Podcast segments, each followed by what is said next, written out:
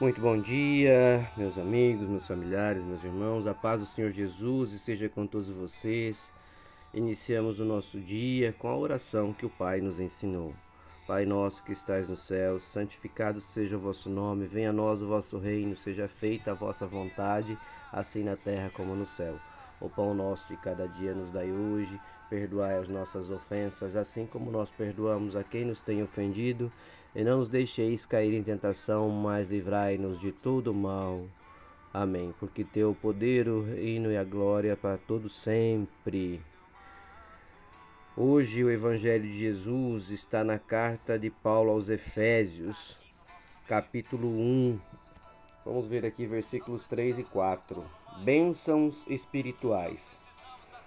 Agradecemos ao Deus Pai, nosso Senhor Jesus Cristo, pois Ele nos tem abençoado por estarmos unidos com Cristo, dando-nos todos os dias dons espirituais do mundo celestial.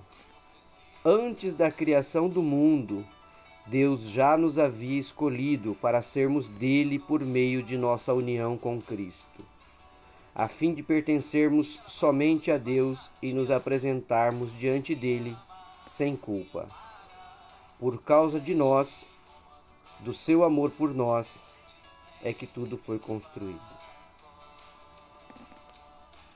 Amados, o Senhor Deus nos colocou neste mundo não foi por acaso, Ele tem plano para cada um de nós.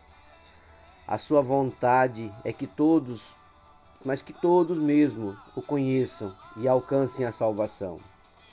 E uma vez salvos, que nós sejamos membros do corpo de Cristo, cada um desempenhando seu papel de acordo com os seus talentos, os talentos que o Senhor deu para cada um de nós, para que assim se cumpra a missão da igreja, a missão dos missionários, a missão que você tem, que é adorar e servir ao Senhor, levando a sua palavra para aqueles que ainda não o conhecem. Meus irmãos, olha só como a palavra é forte. Deus te deu dons, Deus te iluminou, Deus te criou desde o ventre da sua mãe. Até mesmo antes de você existir, Ele já tinha planos para você. Agradeça pelos dons que você tem, porque você tem dons para levar a palavra de Deus, para levar a mensagem do Senhor adiante, porque você tem isso que muitos não têm.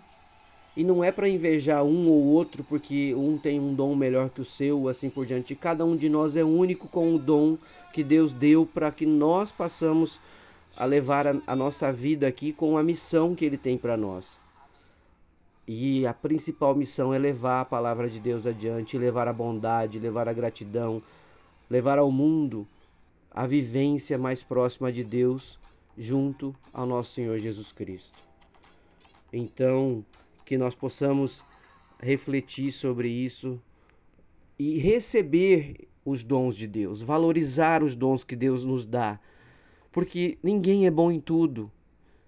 Muito pelo contrário, por isso que todos nós temos a oportunidade de ter os círculos de amizade com pessoas diferentes, para que cada um de nós dê o nosso melhor onde nós vivemos, para as pessoas às quais nós convivemos, que a gente use o nosso dom de forma positiva, que a gente use aquilo que Deus nos deu para ajudar, para agregar as outras pessoas e, consequentemente, a gente também será ajudado. Plantar, semear, com a consciência de que a colheita virá pelo nome de Jesus, ela é certa. Então, que nós possamos seguir lembrando disso Antes da criação do mundo, Deus já nos havia escolhido para sermos dele por meio da nossa união com Cristo, a fim de pertencermos somente a Deus e nos apresentarmos diante dele sem culpa. Toda vez que você é, exercer este dom que Deus te deu e com gratidão, você fazer o seu melhor com todo o teu potencial para ajudar as pessoas, para levar boas coisas para a vida, você será gratificado com certeza diante do Senhor.